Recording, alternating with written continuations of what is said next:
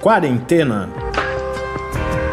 Resumo diário de notícias, pesquisas e as principais orientações sobre a Covid-19.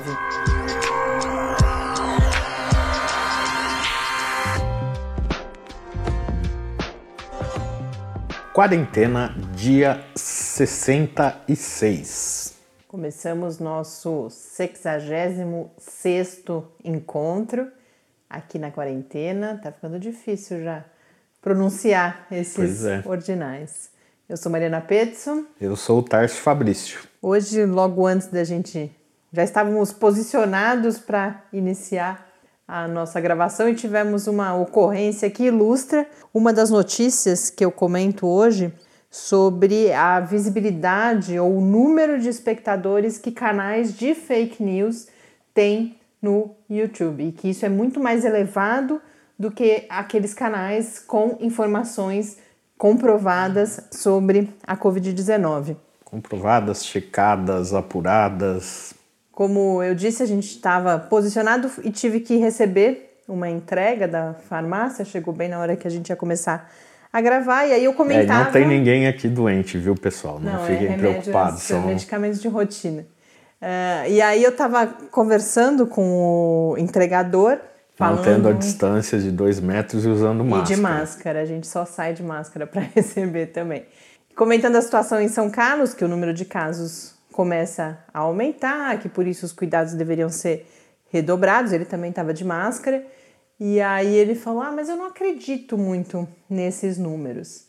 E aí eu já parei de falar, mas ele mesmo continuou dizendo que tem amigos médicos, inclusive do SUS, que já vem denunciando desde aquele primeiro, Mandetta, né? E também o seguinte, que são obrigados a registrar a causa de morte como Covid-19 por quaisquer outras causas que as pessoas estejam morrendo. Eu ainda fiz o comentário de que era exatamente o oposto disso e a conversa terminou aí. Mas a gente eu quis trazer aqui para iniciar porque ilustra a aderência que esse tipo de informação tem, até onde essa informação chega, a forma como as pessoas de fato acreditam nisso. Ele estava me falando, fazendo esse relato porque claramente ele acreditava nisso e mostra, portanto, o desafio que a gente enfrenta de tentar amplificar e compartilhar as informações corretas, particularmente nesse cenário da pandemia, mas é o cotidiano de todas as pessoas que trabalham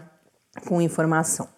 Aqui no Brasil, não chegamos a comentar ontem, porque o número saiu logo depois que terminamos a gravação, colocamos na descrição, a gente teve um triste recorde de 1.179 mortes em 24 horas. Hoje a gente ainda não tem os dados oficiais, mas por aquele painel que eu apresentei para vocês ontem, que agora eu tenho usado como minha fonte antes dos dados oficiais do Ministério da Saúde, que são dados compilados pela, por um consórcio envolvendo principalmente a Fiocruz da Bahia, uma unidade dela que se chama SIDAX a gente já tem 529 mortes. Eu imagino que hoje a gente deva voltar àquele patamar das 700 e pouco, 800 mortes. Algum, algumas, alguns analistas sugeriram isso, que esse 1.100 e poucos era uma correção, pode ser a correção do final, de semana. semana Mas é sem dúvida nenhuma, acontece. nos próximos dias a gente vai se encaminhar a esse patamar das mil mortes. É, é, é o que está previsto que aconteça de fato. Mortes notificadas, né? Mortes a cada 24 claro. horas, claro. E um outro dado, pela sequência que a gente vem observando, esses números eles vão dobrando a cada semana. É um pouquinho mais, tá? Em cerca de 10, 12 dias. Né? Então, mais ou menos, no próximo final de semana, a gente deve estar tá batendo uns mil e, umas 1.400 mortes por dia. Se esse padrão for sendo mantido. É, e é, é, não só isso nos dá a estimativa de como está a pandemia, mas a gente vai comentar, por exemplo, uma série de notícias do estado de São Paulo aqui, a gente tem falado de Manaus, a ocupação dos hospitais tem nos mostrado que seguimos em uma fase preocupante e crescente da pandemia aqui no Brasil. É, e tem um outro fator que vai amplificar esse número de mortes, que é exatamente se os sistemas de saúde colapsarem para valer, porque aí não tem como salvar as pessoas, né? Bom, mas o número mais recente que eu tinha do painel era de 282.235 casos aqui no Brasil, 18.500 mortes. Daqui a pouco deve sair esse dado mais atual das últimas 24 horas. No mundo, segundo a Organização Mundial da Saúde, também tivemos um recorde negativo nas últimas 24 horas, com o maior número de novos casos registrados: 106 mil novos casos e uma grande porcentagem desses 106 mil concentrados em apenas quatro países, justamente Estados Unidos, Brasil, Rússia e Arábia Saudita, seguidos de Índia, Peru e Catar. E a Organização Mundial da Saúde tem expressado a sua grande preocupação com a elevação do número de casos em países com situação de vulnerabilidade muito maior, com renda menor e onde a gente pode ter justamente esses sistemas de saúde colapsando mais rapidamente e quadros mais dramáticos do que a gente viu até aqui. Segundo a Organização Mundial da Saúde, o total de casos é de 4.789.205 casos e no painel da John Hopkins já estamos em 4.955.000 312. Então, amanhã devemos ultrapassar a marca dos 5 milhões de casos de Covid-19 em todo o mundo desde o início da pandemia lá no final de dezembro em Wuhan, na China. Giro rápido pelas notícias. Hoje, finalmente, o governo anunciou, finalmente e pressionado por uma decisão do Senado Federal, anunciou o adiamento do Enem. Ainda não foi definido o prazo, será um adiamento pelo anúncio de hoje. É claro que no Brasil tudo, tudo muda diariamente mudar. aqui, mas de 30 a 60 dias, portanto a prova deveria acontecer em dezembro ou janeiro do próximo ano, mas será, diz que será realizada uma enquete junto aos inscritos. As inscrições ainda estão abertas para o Enem 2020 até essa sexta-feira, mas claramente essa decisão foi a partir de uma pressão, porque no Senado Federal o projeto de lei adiando o Enem por situações de emergência, de calamidade, aí é claro, inclusive a Covid-19. Esse projeto foi aprovado por 75 votos a 1 e esse um voto foi o do Flávio Bolsonaro. Esse projeto de lei ainda deveria seguir para a Câmara, não sei como fica agora com esse anúncio, se precisa, como é que vai ser a continuidade dessa discussão. É, pelo que eu vi, é, essa decisão do governo federal ela foi negociada com o Rodrigo Maia a decisão desse adiamento. Então não sei também se isso vai para a Câmara. É, foi agora no final da tarde, não tinha ainda muitos comentários. Em São Paulo, como eu comentava ontem, o discurso do governo do estado sobre lockdown, não só do governo do estado, também da prefeitura da cidade de São Paulo, estava um pouco ambíguo, falava que havia possibilidade, mas descartava a possibilidade ao mesmo tempo. E hoje o governador João Dória falou categoricamente na possibilidade de implantação do lockdown uhum. após esse feriadão que começou hoje na cidade de São Paulo e vai ainda falta aprovar a antecipação do 9 de julho para segunda-feira. Se isso acontecer, segunda-feira será feriado no estado todo. E o Dória disse que se com esse feriado não houver a redução da circulação de pessoas, aí sim deve ser implantado um lockdown. Falou inclusive que já existe um protocolo estabelecido. É o que é um problema, inclusive, que esse feriado, como já se esperava, né, infelizmente, ontem o movimento nas estradas que vão para o litoral de São Paulo e que vem aqui para o interior estava muito além do normal para esse período de isolamento é, Mas hoje eu vi declarações de que tava, tinha se reduzido e o congestionamento que foi noticiado na entrada da cidade de Santos, segundo uh, o governo do município, foi devido à barreira que foi estabelecida ali, checagem de automóveis, inclusive. Vamos ver, a gente acompanha nos próximos dias, esperando que os resultados sejam positivos. Porque uma outra informação que foi noticiada hoje pelo governo do estado é que os novos casos já crescem em uma velocidade muito maior nas outras regiões do estado que não na capital e na sua região metropolitana. Então, ao longo do mês de abril, por exemplo, dado consolidado é que o crescimento no litoral e interior foi de 3.302% no número de casos né, identificados, enquanto na região metropolitana da cidade de São Paulo foi de 770%.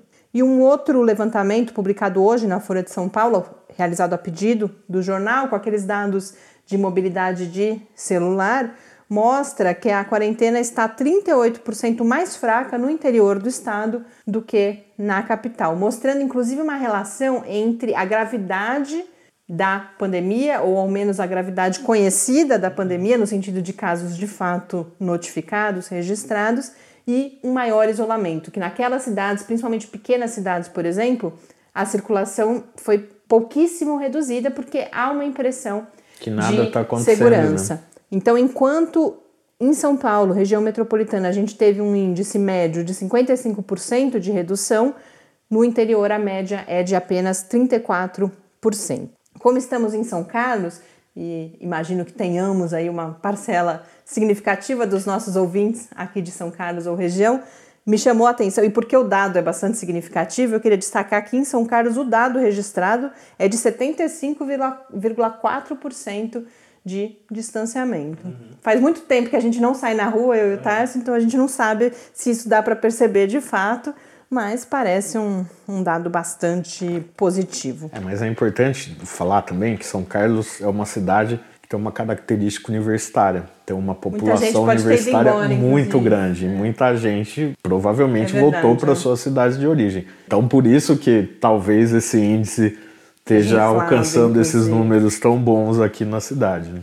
E uma última informação que eu registrei é que está no horizonte, na verdade já foi lançado um chamamento para a contratação de 4.500 leitos da rede hospitalar privada pelo governo do estado para o atendimento da demanda. Desses 4.500, 1.500 leitos de UTI, de terapia intensiva uhum. e o valor que se, deverá ser gasto nessa ação é de 594 milhões de reais. Ah, e também foi inaugurado o hospital de campanha em Heliópolis, que é uma, a maior favela da cidade de São Paulo, o que vem transformar um pouco aquele cenário que eu comentei ainda essa semana, que os outros três hospitais estavam nas regiões mais centrais. Hoje foi inaugurado o hospital de campanha em Heliópolis. Uma outra notícia triste do dia é que o Ministério da Saúde, como já vinha anunciando, publicou um documento que amplia a possibilidade de uso da cloroquina e da hidroxicloroquina para os pacientes com sintomas leves. Sem comentários, a gente já vem falando disso há bastante tempo. Parece que a medida em grande medida, a medida em grande medida vai ser inócua, porque os vários governadores já se manifestaram que não vão mudar o protocolo, mas a gente sabe a pressão que isso causa sobre os profissionais da área médica, o efeito que causa em pacientes, em famílias desesperadas. Então, é lamentável, inclusive porque mais os estudos não param de sair, as manifestações não param de sair. O BMJ, por exemplo, que é o British Medical Journal, um dos principais periódicos da área, soltou ontem um editorial que o título é Falta de evidência da eficácia da hidroxicloroquina na Covid-19. Eu destaquei uma das frases aqui, logo no começo eles vão falar de toda a pressão política que vem ocorrendo, principalmente com foco no Donald Trump, mas aplica-se à situação brasileira, e aí eles qualificam essa pressão política como uma pressão política que é feita com base nos incríveis e antes dos incríveis, entre parênteses, literalmente incríveis, no sentido de que não dá para acreditar, resultados de eficácia daqueles primeiros estudos muito pequenos, sem grupo controle, porque depois disso só o que a gente teve foi resultados. Hoje eu ouvi um especialista falando na televisão decepcionantes e foi decepcionante porque todo mundo queria que isso é claro, claro se confirmasse. Uhum. mas não foi isso que aconteceu e cada vez mais o que se destaca são os efeitos colaterais. Então muito preocupante essa decisão aqui no Brasil eu vou compartilhar com vocês também um documento, esse principalmente para quem se interessar, eu recomendo que confiram depois onde na área onde a gente disponibiliza os principais materiais que a gente comenta aqui no quarentena, que é lá no site do Lab, no www.lab.fiscar.br barra quarentena news. A Organização Mundial da Saúde soltou já há dois dias, eu ainda não tinha tido a chance de comentar aqui, um documento que faz uma espécie de compilação das diferentes medidas de saúde pública e sociais que podem ser adotadas no combate à Covid-19, ou seja, aquelas medidas não farmacológicas. E é interessante, a gente já comentou isso aqui várias vezes, mas é um panorama bem amplo e abrangente para quem se interessa em saber justamente a diversidade de medidas possíveis. Eles classificam em medidas pessoais, medidas de distanciamento físico ou social, medidas que restringem o movimento de pessoas entre países ou entre cidades, por exemplo, e medidas de proteção especial. Então, nas medidas pessoais, a gente tem aquelas, a gente até nem ouve falar muito mais, né? Porque fala-se tanto das máscaras, as máscaras são uma dessas medidas, mas a gente tem lavar as mãos, etiqueta respiratória, manter distância das outras pessoas, se precisar haver alguma interação. As medidas de distanciamento físico ou social são divididas em medidas no trabalho. Bom, primeiro ficar em casa sempre que possível, né? Mas se preciso, medidas que garantam o distanciamento no trabalho, em escolas, evitar aglomerações, medidas para os espaços públicos e para o transporte público. Mobilidade, justamente as viagens e também a quarentena daquelas pessoas que retornam de eventuais viagens, e proteção especial diz respeito aos grupos mais vulneráveis, pessoas nos grupos de risco e também trabalhadores, especialmente os da saúde, mas também outros trabalhadores de serviços essenciais. E uma outra tabela, então tem uma tabela grande detalhando cada uma dessas categorias que eu falei, e uma outra tabela que vai falar de considerações para o sucesso dessas medidas. E essas são divididas em algumas categorias também, a primeira delas é justamente a comunicação, que várias vezes eu já disse aqui também que isso tem sido reforçado em todos os documentos oficiais, em estudos, que uma comunicação unívoca, clara, fácil de entender é fundamental para o sucesso dessas medidas, isso é tudo que a gente não tem acompanhado aqui no país. Considerações relativas a facilitar a adesão das pessoas a essas medidas. Então, exemplos: você marcar o chão na rua, essas faixas que a gente tem visto, por exemplo, em supermercados, você oferecer lavatórios em espaços públicos, até coisas mais complexas, como por exemplo, prever suporte a idosos em quarentena, em isolamento, que não tem como, por exemplo, fazer as suas compras. Outras medidas, outras categorias dizem respeito ao apoio a famílias e comunidades, por exemplo, só para ilustrar do que, que eles estão falando, você oferecer alimentação às crianças que não estão indo à escola e que dependiam daquele alimento que recebiam na escola e outras várias coisas. Isso é algo que está tendo vários problemas aqui no Brasil, inclusive, né? Que tem essa dificuldade de conseguir achar um sistema que funcione para garantir a alimentação dessas crianças. É, inclusive, eu acho que foi aqui em São, Paulo, São Carlos que eu vi dificuldade de encontrar empresas interessadas uhum. em fornecer o serviço, por exemplo, e tem outros problemas aí ao redor do país. A proteção à renda e à economia, que a gente já exemplificou mais aqui, proteção do acesso à comida e à água e a manutenção dos serviços de saúde essenciais, que diz respeito a outro tema que tem se tornado muito frequente, que é outros problemas de saúde que podem se agravar pelo medo que as pessoas têm tido de ir até os serviços de saúde para a realização desses acompanhamentos de rotina. Mas isso é só assim 1% do que está nesse documento. Quem tem interesse em conhecer esse quadro, então recomendo que acesse o material lá no nosso site. Puxa, eu não fiz escalada, que é das notícias no começo do episódio. Hoje eu queria, porque a gente tem boas notícias, por incrível que pareça. Hoje a gente teve um conjunto de estudos divulgados que apontam, apontam, são dados bastante preliminares, como tudo em relação à Covid-19, mas a gente percebe que os resultados começam a sair daqueles estudos que precisavam de um pouco mais de tempo para a sua realização. E só isso já é uma boa notícia. A gente está começando a ganhar tempo suficiente para incrementar o conhecimento que a gente tem sobre a doença e os seus impactos no corpo humano.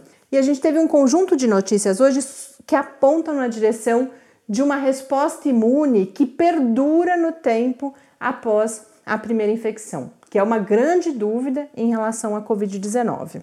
Então, tem uma, uma notícia que eu vou compartilhar lá no site também, que foi publicada na Science, que está se referindo a dois estudos, um deles já publicado na revista Cell, que é uma revista muito de muito prestígio, um periódico científico, e o outro em preprint, sobre o papel das células T no combate à infecção. A gente fala muito dos anticorpos que são específicos para. Quer dizer, existem anticorpos não específicos, existem aqueles que são produzidos especificamente para esse vírus, mas o nosso sistema imune tem um outro soldado aí no combate às doenças em geral, e a Covid-19 inclusive, que são as chamadas células T. E ainda não se tinha resultados indicando qual era a sua participação. E agora, dois estudos revelaram que em pessoas que já tiveram contato, que foram infectadas, que passaram pela Covid-19, há uma resposta celular relacionada às células T e há evidências de que elas possam ter ajudado na recuperação dessas pessoas.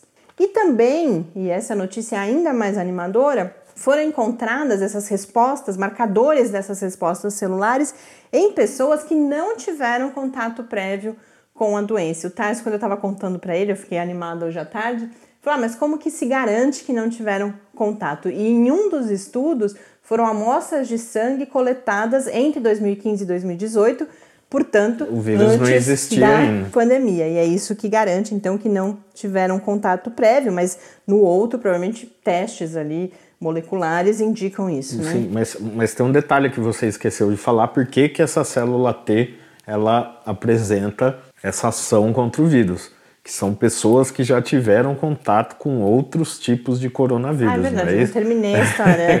Exatamente. É, essas pessoas, a, a, a hipótese é que elas têm essa resposta pelo contato prévio com os outros coronavírus, inclusive aqueles que, são que aqueles que causam resfriados comuns, comuns o HCOV 229E. Ah, você foi pesquisar? Por isso OC, que eu queria falar. OC43, HCOV NL63, HCOV HKU1. Ah, ele estava preparando, ele ficou Viu? frustrado que eu não disse é que claro. ele tinha estudado. Não, mas é, é, lógico, você tem que saber por que está tendo essa resposta, claro. né? E o motivo é o motivo, a hipótese. A hipótese é que esse seja o motivo. É que é, seja exatamente pelo contato anterior com esses outros tipos de coronavírus. As células T, elas têm dois tipos. Tem umas que são chamadas de ajudantes, que vão estimular a ação de outras células envolvidas na resposta imune, especialmente as chamadas células B, que são aquelas que produzem, por sua vez, os anticorpos. E você tem as células T, chamadas de matadoras, que são as que eliminam diretamente as células infectadas. Esses resultados eles são considerados encorajadores tanto em termos de uma possível imunidade, só que o artigo o tempo inteiro faz a ressalva, eles não estavam testando a imunidade, eles estavam testando esse aspecto específico mas que é promissor no sentido de se identificar uma resposta imune. E também é uma informação importante para a confecção de vacinas, porque quase todas as vacinas que estão sendo produzidas, e me surpreendeu o número que aparece lá, já são cerca de 100 opções de vacina que estão sendo testadas em todo o mundo, em diferentes etapas aí, né, do processo. Quase todas elas têm foco nos anticorpos. E esse conhecimento agora do papel das células T pode apontar, inclusive, para você trabalhar com esses mecanismos também na vacina, porque os anticorpos em geral eles estão direcionados à chamada proteína spike, que é aquela da coroa, né, dos espinhos ali e que se liga na, na, célula. Mas nas células T eles perceberam uma reação a outras proteínas além da proteína spike. Então você pode diversificar aí os mecanismos de ação também das vacinas. O primeiro estudo, que foi o da CEL, foi realizado em 10 pacientes e as células desses pacientes conseguiram então justamente reconhecer a proteína spike e outras proteínas do vírus e foram identificadas essas células T matadoras, vírus específicas, ou seja, direcionadas especificamente ao SARS-CoV-2, que é o, o, vírus causador da Covid-19, em 70% desses pacientes. Então a gente percebe que é uma, uma, um resultado bastante disseminado. E o outro estudo, que é o que eu falei que estava em preprint ainda, foi publicado em preprint no dia 22 de abril, os resultados também corroboram esses agora publicados, esses agora publicados na Cell, eles encontraram essas células T mirando ou tendo como alvo as proteínas spike em 15 de 18 pacientes infectados e em 68 pessoas não infectadas, portanto, né, que não tiveram contato com a Covid-19, 34% tinham células T que reconheciam a proteína do vírus e aí que há essa hipótese de que seja pelo contato prévio com outros coronavírus. É, só para exemplificar também, o sangue dessas pessoas, né? Não é que ninguém expôs não, as pessoas não, ao era, vírus. Tudo era é, coisa in vitro, né? Com culturas celulares ali.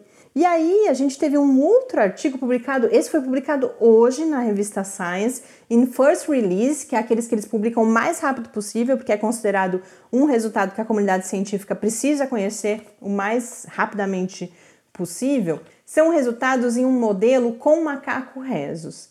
Esse artigo ele tem uma importância que é da própria construção do modelo. Então, eles infectaram esses macacos e fizeram todo o acompanhamento clínico para entender se a doença transcorria de forma semelhante àquela que acontece nos seres humanos. Então, tem um resultado importante que é de validação desse modelo, mas eles também detectaram, porque aí eles, os macacos passaram por uma primeira infecção e aí eles reexpuseram esses macacos depois de um tempo. Ninguém se infectou. E eles encontraram uma infecção. É, uma proteção à infecção, como que eles chamam? De uma proteção à infecção mediada ou controlada pelo sistema imunológico, ou seja, uma evidência de que há uma resposta imune que protege de uma segunda infecção.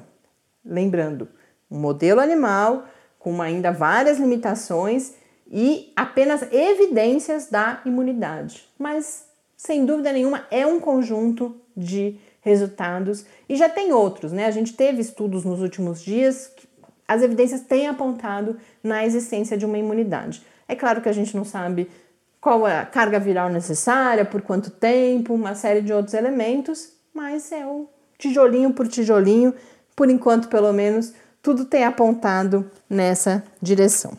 Falando em imunidade, esse foi o assunto de uma outra perspectiva da minha conversa hoje com o professor Bernardino, que falou da tempestade de citocinas, que a gente tem ouvido tanto falar como um complicador da Covid-19. Ele explica para a gente agora, então, do que se trata.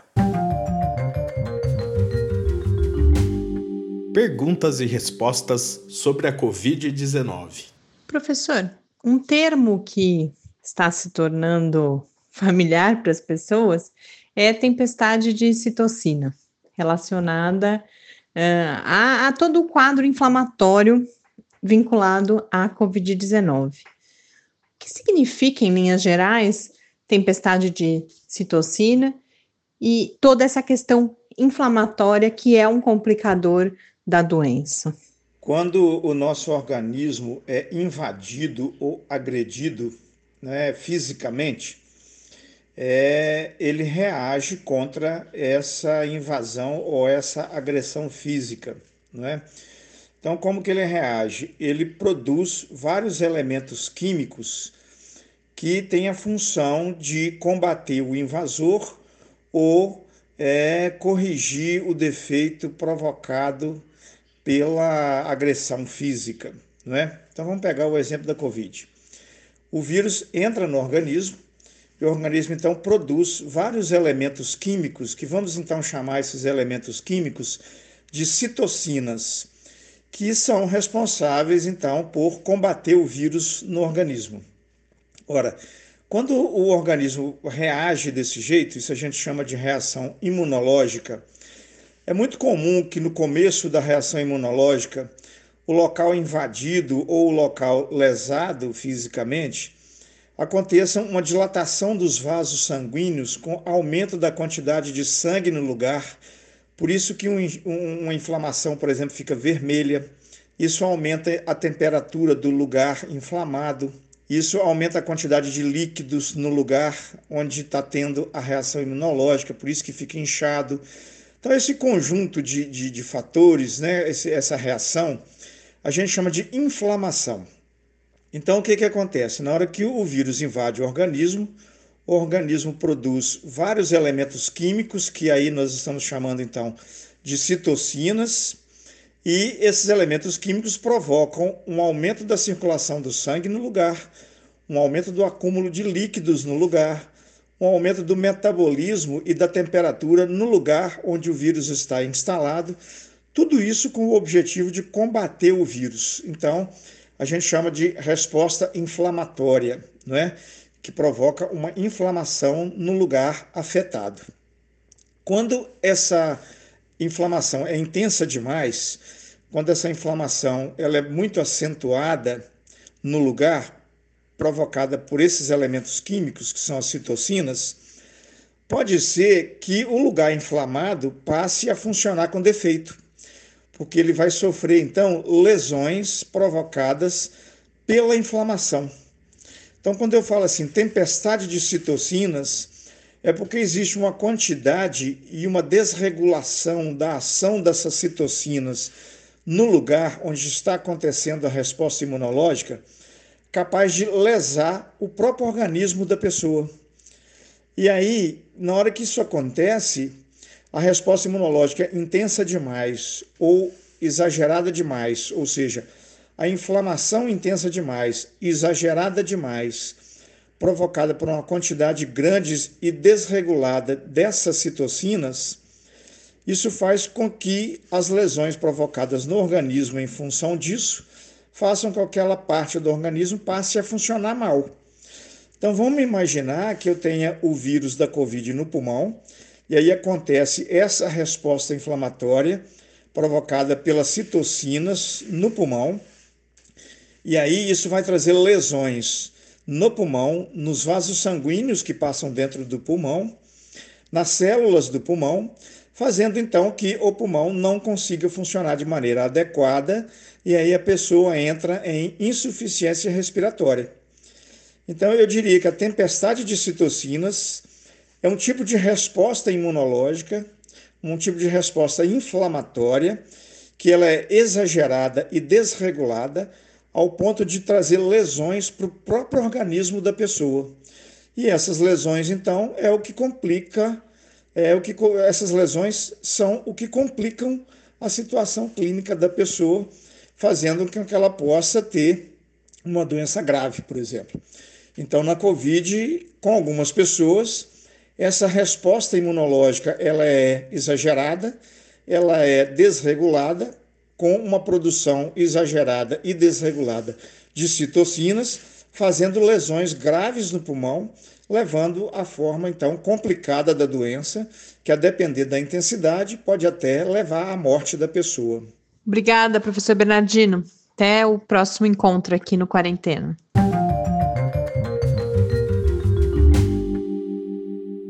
De volta aqui ao Quarentena. Muito rapidamente eu comento, então, é uma sugestão de leitura, uma notícia publicada na Folha de São Paulo, justamente sobre a questão das fake news, que eu abri o episódio falando. É só uma curiosidade, é uma reportagem da Patrícia Campos Melo, que ficou famosa com uh, a denúncia do uso que foi feito do WhatsApp na campanha à presidência da República, e ficou famosa por um motivo triste, que foram, foram os ataques que ela sofreu da rede aí de difamação a partir dessas primeiras reportagens. Mas quis trazer o nome dela também porque a gente percebe que é uma pessoa que tem familiaridade com esse de encobrir, ela cobre política, cobre vários outros assuntos, mas a gente percebe que ela tem se especializado nessa área das redes aí de comunicação, usadas principalmente para disseminação de fake news, para as redes de difamação. E ela noticia um estudo realizado por pesquisadores da USP e da Universidade Federal da Bahia, então do Centro de Estudos e Pesquisas de Direito Sanitário da USP, do Instituto Nacional de Ciência e Tecnologia em Democracia Digital, da UFBA, e também do Centro de Análises da Liberdade e do Autoritarismo, eles identificaram uma série de canais no YouTube com informações sobre a Covid-19. Todos os tipos de canais, todos que eles conseguiram identificar, sem uma classificação antes. E aí eles dividiram. Será que acharam a gente lá? No YouTube? ah, a gente pergunta. tem alguns vídeos, é verdade. e aí eles dividem em quatro grupos. Um são aqueles canais com teorias da conspiração, fake news. Outros canais com mensagens religiosas, mas que vão ou negar ou relativizar a gravidade da Covid-19. Canais de fake news também relacionados a tratamentos, a grande maioria, essa é uma, da conclusão do, uma das conclusões do estudo, a grande maioria vendendo produtos como produtos milagrosos, mas isso disfarçado em coisas do tipo proteja seu sistema imunológico e coisas do tipo. E aí só a quarta categoria é aquele de fatos apurados, checados, é, com evidências científicas, como o Tarso classificou no início. Agora, a má notícia é que o grupo de canais com fake news, então três das quatro categorias, tem muito mais visualizações. Tem três vezes mais visualizações. Então, a gente vê o tamanho do desafio. Quem quiser, quem se interessar, a gente também compartilha a notícia, porque ela vai dar exemplo desses canais que eu nem quis trazer aqui, porque eu acredito que quanto menos a gente der visibilidade para esse tipo de notícia falaciosa, melhor. Mas isso não significa a gente ignorar o tamanho do problema e o papel que cada um de nós, especialmente, claro, comunicadores, educadores, mas não só, cada um de nós é uma parte importante do combate a esse tipo de notícia. E não é aumentando a polarização, vou voltar ao exemplo com o qual eu comecei aqui, eu atacar, por exemplo, o entregador que veio me entregar os remédios, né, tentar ali desqualificá-lo, por exemplo, não, não resolve. Tem estudos, vários estudos mostrando que isso só, inclusive, fortalece a crença que a pessoa já tem. É a gente tentar descobrir, esse é um dos maiores desafios da atualidade, sem dúvida nenhuma, como é que você dialoga com essas pessoas, como é que você evidencia a diferença entre informações de fato checadas. E eu não estou falando que elas são melhores, eh, dentro das, dessas informações todas checadas, apuradas, você vai ter informações melhores e piores, mais próximas do que você acredita ou não, mas a natureza dela, dessas informações, é completamente diferente dessas outras que são feitas para confundir, para medir, para mentir, para causar esse quadro todo de desinformação que a gente está vivendo. É, e também, ao mesmo tempo, deveria se criar mecanismos de punição é, não só para quem produz a, a, fake news, etc., mas para as empresas que hospedam esse conteúdo. Por exemplo, YouTube, Facebook, Twitter, próprio WhatsApp, que vivem propagando que ah, temos políticas de combater as fake news que são inócuas. Uma pesquisa dessa mostra que a atividade deles no combate a essas informações falsas é muito aquém do que deveria ser.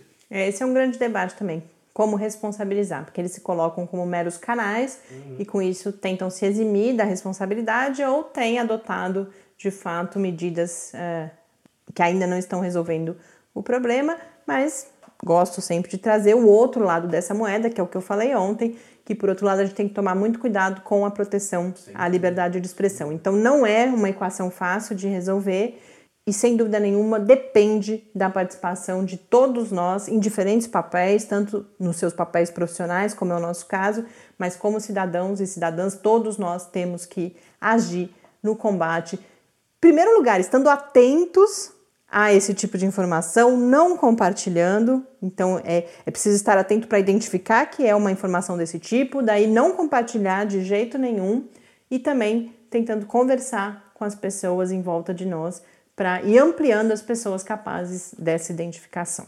Estamos nos estendendo, esse obviamente é um tema caro a mim, ao Tárcio, mas este foi então o 66º episódio de quarentena. Bom descanso, bom dia para quem nos ouvir no início da quinta-feira e até amanhã. Até amanhã e fique em casa.